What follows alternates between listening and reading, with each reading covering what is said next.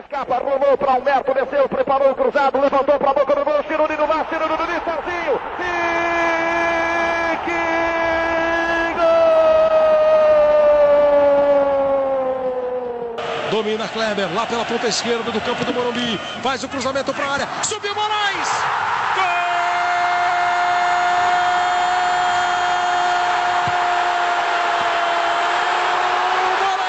Pro Ricardo Oliveira, no mano a mano, ele o Bruno, ele o Bruno, Ricardo Oliveira, colocou na frente, grande jogador, o gol, gol! Gol!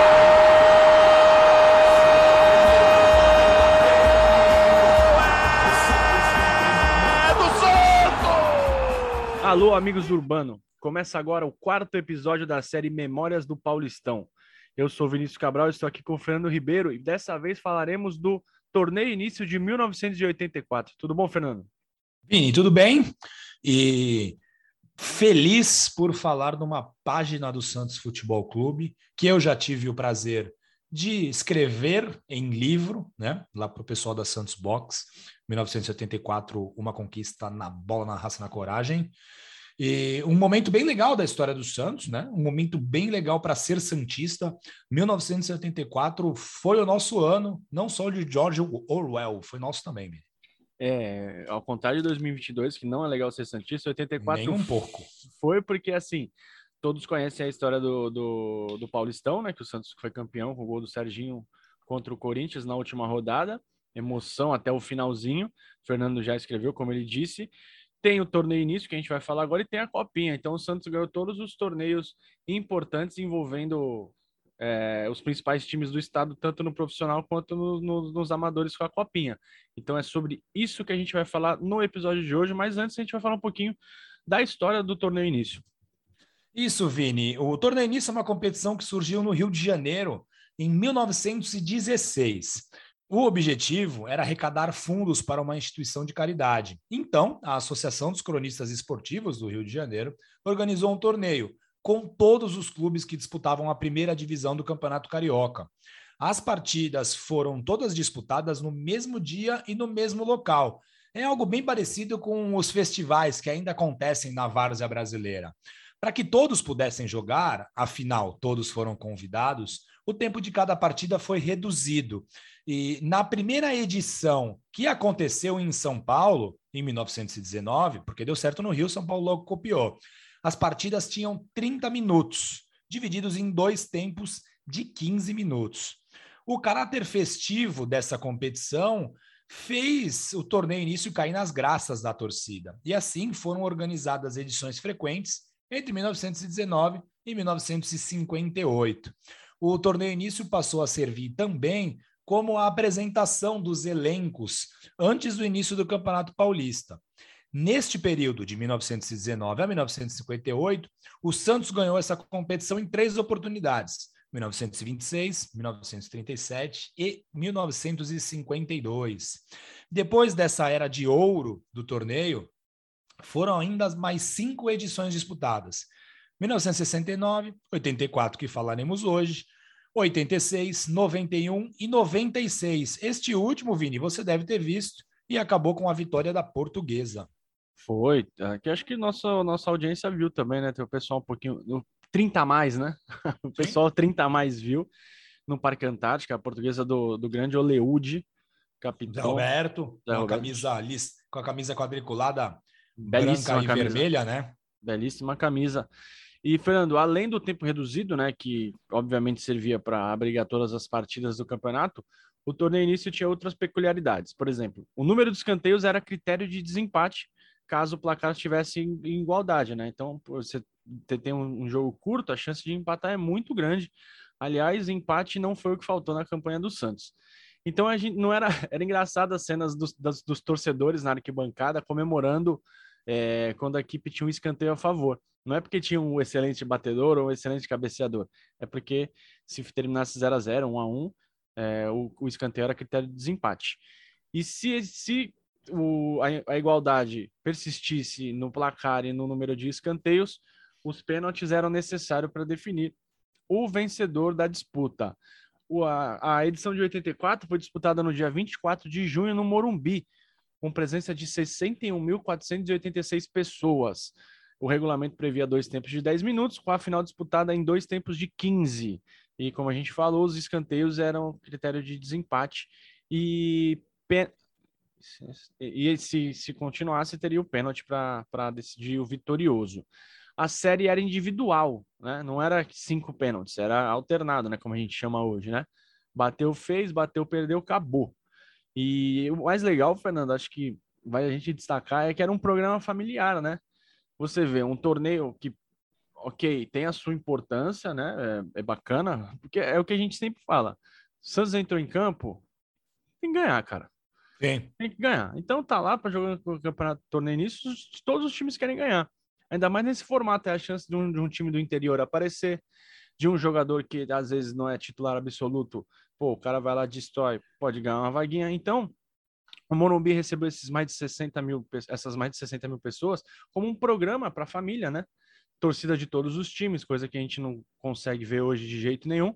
A gente não e... consegue ver torcida de dois times, Vini. Imagina é. de 16, 20. É, e times que nem são rivais, né? Por exemplo, Santos e Guarani, o Santos, torcida do Santos não pôde ir no brinco. Não pode é... contra a ponte, caso jogasse. É. Se jogar em Campinas contra a ponte, também não pode. Exatamente. E Vini, o torneio início de 1984 começou às 11 da manhã, né? Com as partidas tiveram início às 11 da manhã. E o primeiro jogo foi entre 15 de Piracicaba e Botafogo de Ribeirão Preto. Eles que fizeram a partida inaugural. O Santos estreou só na segunda rodada, diante do Taubaté. E o técnico Castilho poupou a maioria dos titulares e mandou a campo um time com Rodolfo Rodrigues no gol, Chiquinho, Maurício, Toninho, Carlos e Gilberto, o Sorriso, Dema Enéas e Mário Sérgio, Claudinho, Ronaldo e Márcio Fernandes. Esse time disputou todas as quatro partidas, com exceção da final, porque na final o Paulo Leme entrou no lugar do Mário Sérgio, que estava lesionado.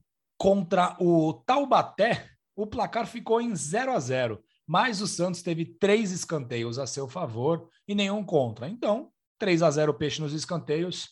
Santos classificado.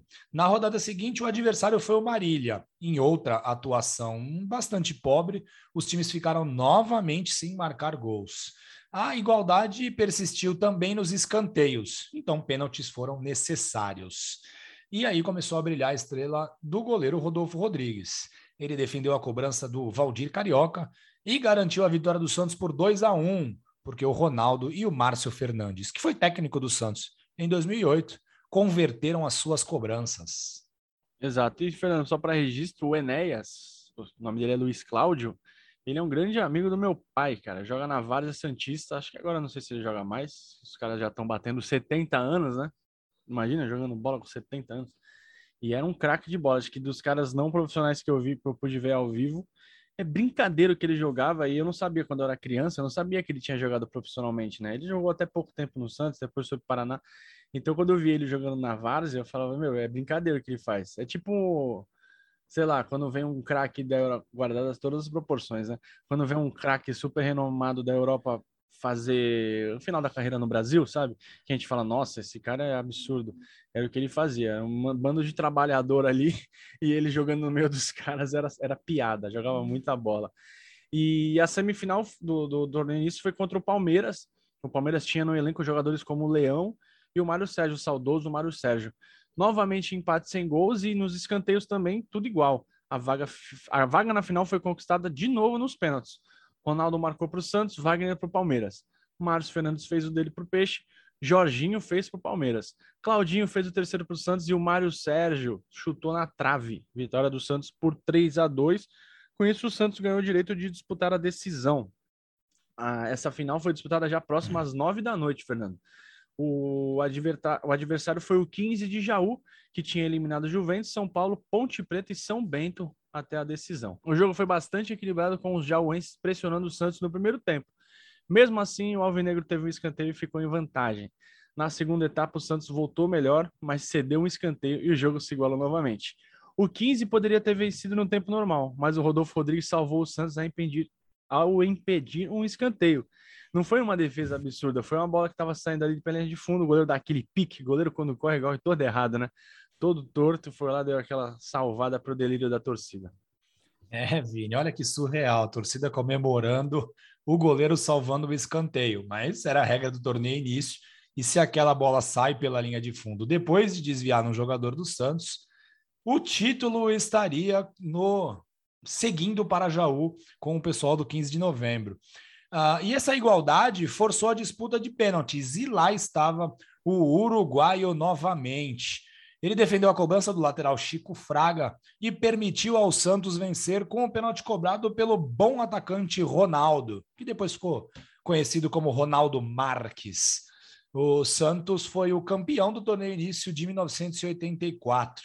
O time já tinha vencido a Copa São Paulo alguns meses antes e venceria o Paulistão alguns meses depois, Vini. 84 foi um ótimo ano para ser Santista. É, foi um ano de alegrias para a torcida, né? Dava para tirar uma onda com todos os rivais o tempo todo. E é engraçado, né? A regra do torneio início acho que nunca foi posta, né? Em, em, torneio, em competições, né? Mas eu lembro assim, ó, quem vai, o pessoal um pouquinho mais antigo vai lembrar do Rio São Paulo que na 15 a partir da 15 falta. É só, no, é, só no de 97, né? isso, de 97. A partir da 15 falta, é, existia uma falta na entrada da área sem barreira. Era meio cópia do handball, né? É. E era engraçada, porque, pô, você tem um batedor de falta ali, o Vasco tinha um monte, né? Não, o Ramon, o Ramon, o gol. Juninho. É, mas o gol de empate do Vasco no... Parece pênalti. É, o gol de empate no Vasco no 2 a 2 né? Na estreia, né? É, parece pênalti. O segundo gol do Vasco foi o Ramon fazendo nessa, desse tiro livre aí. É, é, era bizarro, cara. O Zete ficou vendido. Sim. Porque se o cara tem uma, uma qualidade, mas a, a, ideia era. A gente até falou sobre isso já no, num episódio do Rio São Paulo. A ideia era diminuir o número de faltas, né? Porque o Sim. futebol brasileiro tava com quase 40 faltas por jogo. Não, era quase 60 faltas por jogo, Sim. 30 de cada time. E aí você meio que forçava o time a não fazer falta. Era no torneio o Rio São Paulo é um torneio preparatório para a temporada e deu certo, foi bacana e deu mais certo ainda porque o Santos foi campeão, né? Sim. Na próxima semana a gente vai falar sobre um dos momentos na história do Santos em que fomos ricos. Sim, você que está aqui em 2022 comendo o pão que o diabo amassou com a gente, precisa saber que em 2000 o Santos foi protagonista do mercado de transferências, mas o final, infelizmente, não foi como esperado, esperávamos. Valeu, galera. Até a próxima terça com mais um episódio do Memórias do Paulistão. Quem quiser acompanhar a gente, a gente está nas redes sociais como arroba Amigos Urbano. A gente está no e-mail também, contato arroba amigosdourbano.com.br. Tem o site também, amigosdourbano.com.br. Para ouvir a gente, a gente está no Spotify, no, no, Apple Podcast, no Google Podcast, na Radio Public e no YouTube. Valeu, Fernando, e até semana que vem. Valeu, pessoal. Obrigado pela sua audiência e até mais. Tchau, tchau.